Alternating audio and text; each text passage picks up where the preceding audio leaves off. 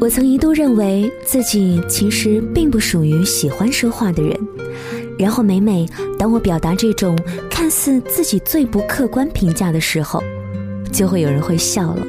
怎么可能？说话这件事情与生俱来，但是喜欢说话和好好说话却不是天生的。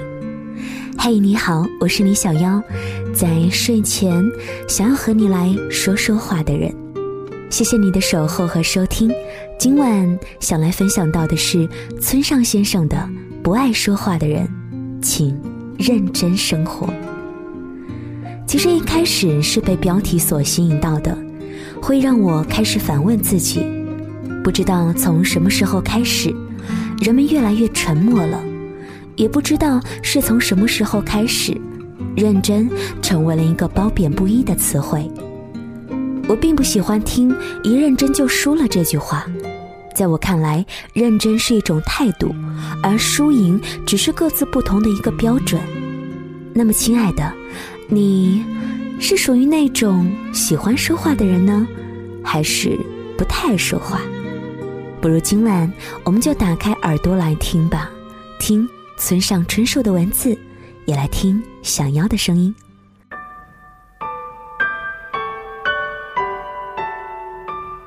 我呢，应该算不爱说话的，虽然是情况看对手，有时会变得口若悬河，不过平常却是闷葫芦一个，也害怕详尽的说明一些什么，尽量不要去做这类事情，哪怕说话并不透彻，招致周围的误解，这种事情屡屡发生，也照样坦然自若。嗨，没办法，人生就是这么回事儿。不是自吹，这方面我倒是做的挺高明。接电话是苦差一桩，在派对上跟别人交谈也是弱项，回答采访同样让我心力交瘁，甚至有时候连回一封邮件都觉得疲惫不堪。让我跟人家做对谈和书信往来之类的工作，我一律回绝。假如命令我闭嘴。我可以永远闭口不言，也不会感到丝毫的痛苦。独自一人看看书，听听音乐，去外面逛逛，跟猫玩一玩，一个星期很快就过去了。上大学时，我过着单身生活，有时一连半个月都不太跟人说一句话。这样的性格，该说是难以相处吧，一般不讨人喜欢。但对于小说家这份工作来说，却是再适合不过，因为只要让我一个人待着，我就可以埋头伏案，默默的一直工作下去。然而，连我这样沉默寡言的人生，也有一段例外的时期。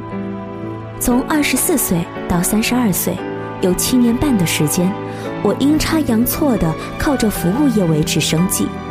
由于我不愿意进公司工作，便借来钱开了一家店，放放爵士乐唱片，搞搞现场演奏会。客人光临时，面带微笑的寒暄一句：“欢迎光临。”也和老主顾们聊一些闲话。尽管觉得看样子我干不来这种活计啊，但想到是为了生活，唉，也就玩命对付下了。遇到话又多又无聊的对手，这种人还真不少呢，也耐着性子亲切地陪他聊天。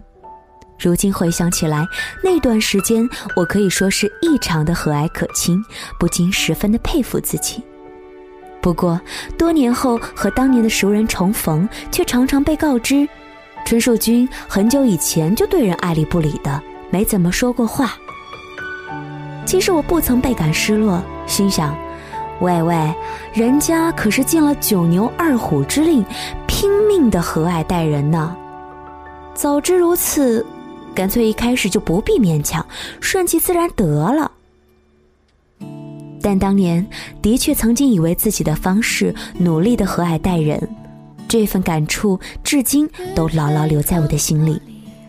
尽管看来当时并没有起什么作用，我却觉得，正是关于那一份感触的记忆。坚实的支撑着现在的我。那就像一种社会训练，恐怕人生中注定有那么一段时期，要狠狠的使用平时很少用到的肌肉，哪怕这种努力并没有结果。所以，不爱说话的人呐，请努力生活。我也在背后无言的声援你。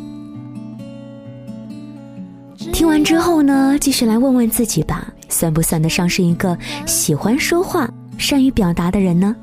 有一句话我非常的喜欢：管好自己的嘴，守住自己的心。就这样，认真的生活吧。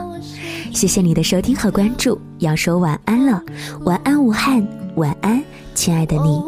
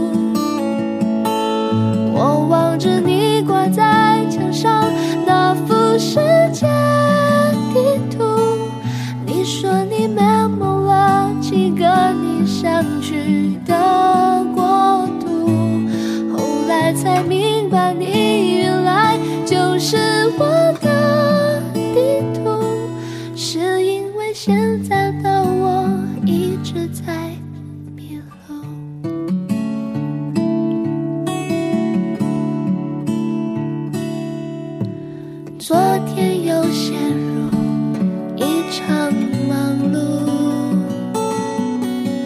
只要让